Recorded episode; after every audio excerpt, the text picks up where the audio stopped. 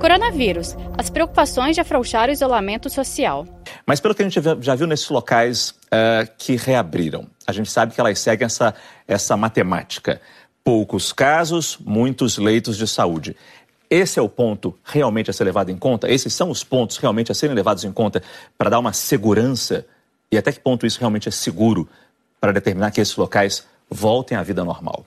Sim, acho que é, tem que é perfeito isso, né? Ir acompanhando o número de leitos disponíveis para poder abrir o comércio e à medida que os, né, que os casos forem aumentando, talvez dá uma segurada. Acho que a gente vai ficar um pouco nesse balanço durante um tempo, né? É, justamente porque se a gente lotar os leitos de hospitais, muita gente não vai conseguir ter acesso e aí vai morrer por falta de acesso, que é o que a gente não quer. Mas agora que a gente já, né, nos locais em que tem os leitos sobrando, dá para abrir com cuidado, mas sempre observando, né? Mas é fácil fazer essa, o que o nosso antigo ministro falava, essa modulação desse afrouxamento, quer dizer, corre o risco dos casos subirem muito rápido e quando a gente fechar o comércio já superlotar os hospitais? O que, que o senhor acha, doutor Caio? Com certeza corre, né? E veja, o, as pessoas estão numa cidade e eventualmente elas trabalham em outra cidade, ou estão numa região, vão trabalhar em outra região e elas podem fazer o carregamento de vírus de um local para outro. Então a gente tem que ter é, a, essa modulação é absolutamente difícil. O ministro disse que já recebeu uma consulta da CBF para voltar com o campeonato de futebol, com os jogos de futebol sem público.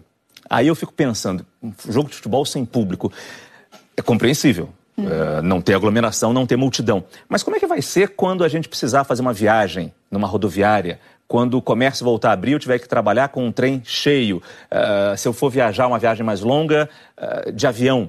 Como é que vai ser isso agora? Como é que vai ser esse novo normal? Eu não vou nem perguntar quanto tempo vai durar isso, mas numa rodoviária, eu vou poder viajar com uma pessoa do meu lado? Que eu não conheço? É uma pergunta difícil. É difícil. é porque o risco sempre vai, vai existir, né? É claro que é, o fato da pessoa que está, por exemplo, doente não sair de casa ou se ela usar máscara, evita dela transmitir para o outro. Mas a gente nunca vai ter 100% de segurança, né? Passar álcool gel, não levar a mão no rosto, todas essas medidas diminuem, mas a proximidade das pessoas é, aumenta também o, o, risco de transmissão. Então, é, a gente vai, vai voltar aos poucos, né? Mas, assim, a transmissão vai acabar ocorrendo. Né? Nunca vai ser tão seguro quanto ficar a dois metros de distância ou ficar em casa. Se eu puder dar um, fazer um adendo à claro. observação da Cris, concordo plenamente, mas é, é, o tempo vai nos mostrar, Márcio, como que as coisas vão acontecer. O vírus está com o ser humano há quatro meses. Muito pouco. Então a gente não sabe exatamente a história natural da doença. Será que daqui a pouco os, os casos não vão baixar e a gente, eventualmente a gente possa voltar ao convívio mais próximo? A gente não sabe disso. Então como é que vai ser no futuro? Infelizmente quem vai dizer para a gente é o futuro.